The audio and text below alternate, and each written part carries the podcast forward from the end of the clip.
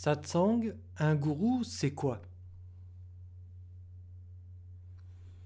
Si je donnais des sous-titres au satsang à la manière des chapitres de romans au XVIIIe, au XIXe siècle, j'aurais donné à celui d'aujourd'hui celui-là, de l'utilité d'un gourou.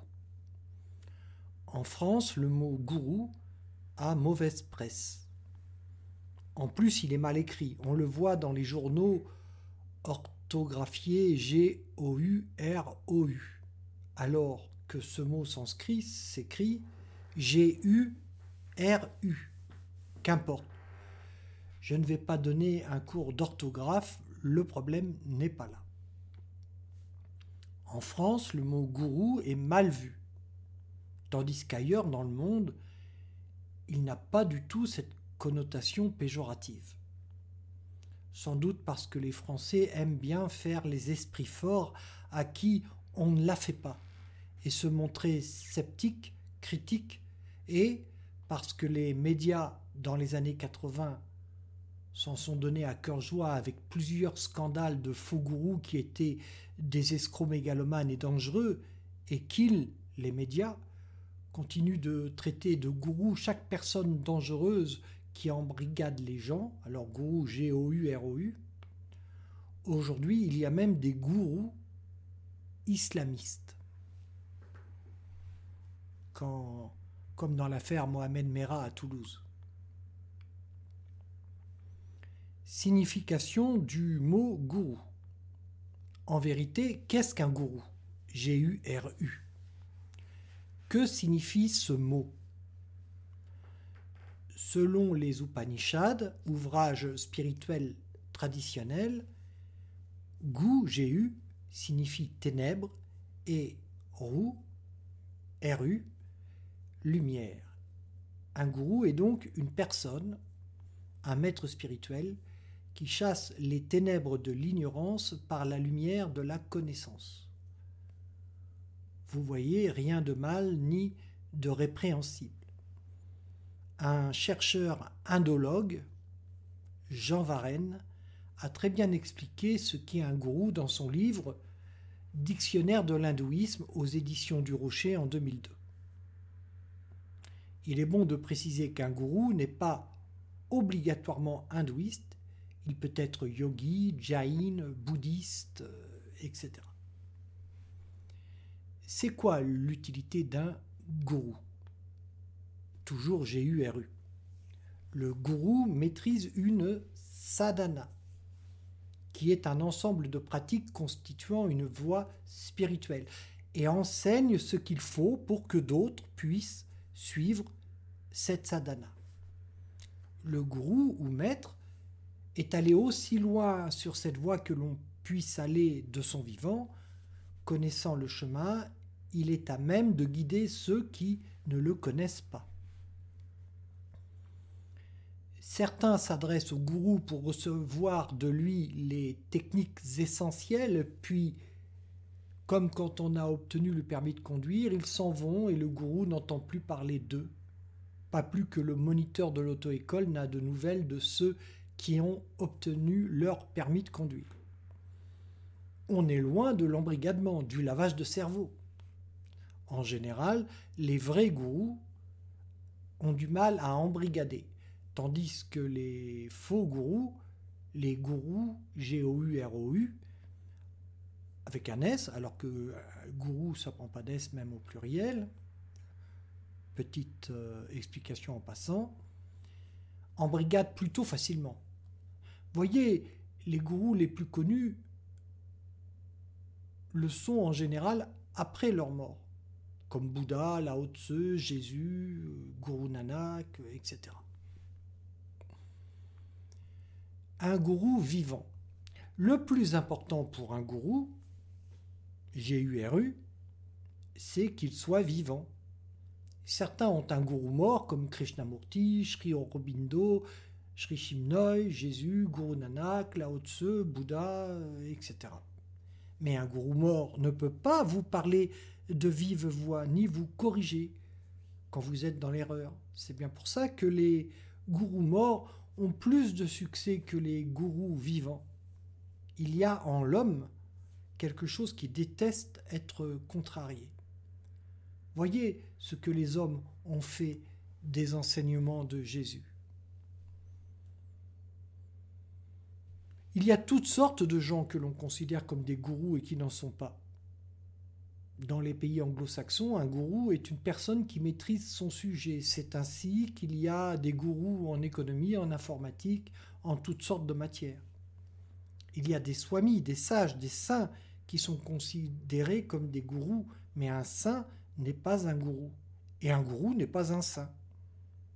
Bon, c'est possible qu'un gourou soit en même temps un saint, mais c'est par hasard. Euh, on n'a pas besoin d'être un saint pour, euh, pour être un gourou.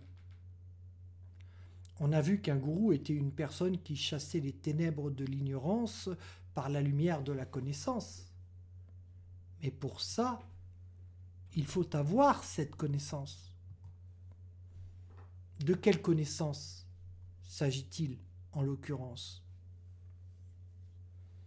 La connaissance non apprise. La connaissance d'un vrai gourou n'est pas celle que l'on peut apprendre dans des livres, une jnana, comme on dit en Inde. La vraie connaissance n'est pas dans les Upanishads, le Ramayana, les Védas, la Bhagavad Gita, le Mahabharata, le Tao Te King ou Dao De Jing, le Nouveau Testament, le Guru Granth Sahib, le Yoga Sutra ou les Yoga Sutras, les Suttas, Pitaka ou autres, etc. Ces livres parlent de la vérité, de la connaissance, ils l'évoquent, mais ils sont bien incapables de l'enseigner. Ceux qui espèrent apprendre la vérité, l'universel, pas une de ces vérités personnelles que chacun a, ceux, donc, qui espèrent apprendre la vérité dans un livre, aussi saint soit-il, se trompent. Ces livres évoquent la vérité et s'adressent à ceux qui la connaissent déjà, qui ont été initiés par un vrai gourou et qui pratiquent la sadhana qu'il leur a enseignée. La connaissance qu'un gourou révèle, entre parenthèses Vijnana, est intérieure, intime, presque charnel, et vient de la fréquentation de l'unité, de son harmonie par l'observance d'une sadhana authentique. Lao Tzu, pour parler de la voie spirituelle où il allait et qu'il enseignait, utilisait le même mot que pour dire l'unité infinie. Tao. Le maître inconnu que les hindouistes ont transformé en Dieu et surnommé Krishna, c'est-à-dire le noir, ce maître, donc, appelait sa voix la connaissance. Il s'agit d'une seule et même voix.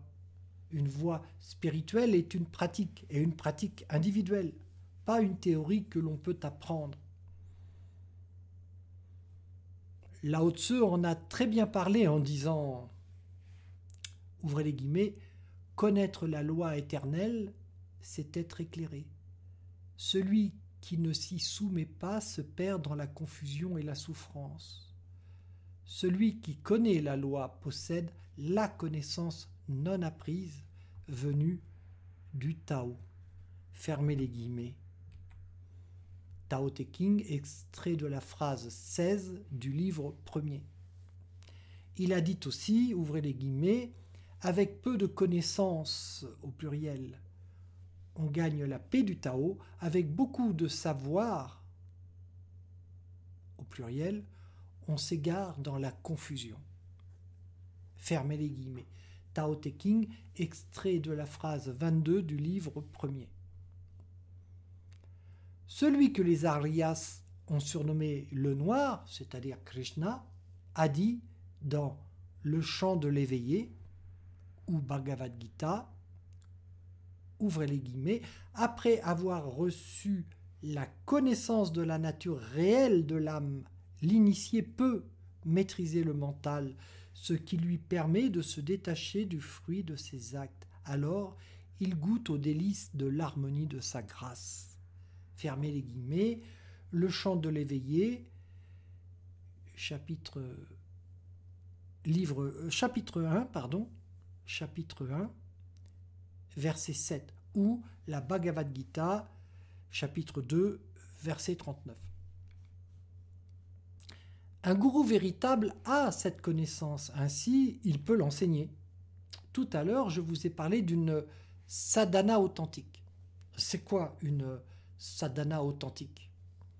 C'est une pratique qui permet à ceux qui la suivent de se remettre en question, comme l'entendait Jésus quand il disait à Nicodème que pour euh, renaître en esprit au royaume, il fallait mourir toujours en esprit au vieil homme, selon l'évangile de Jean chapitre 3 versets de 3 à 8.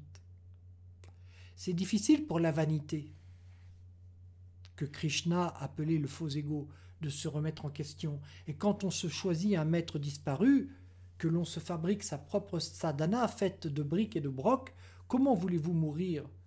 Laissez mourir le vieil homme, sa fausse identité, pour renaître à sa véritable identité, l'âme ou conscience.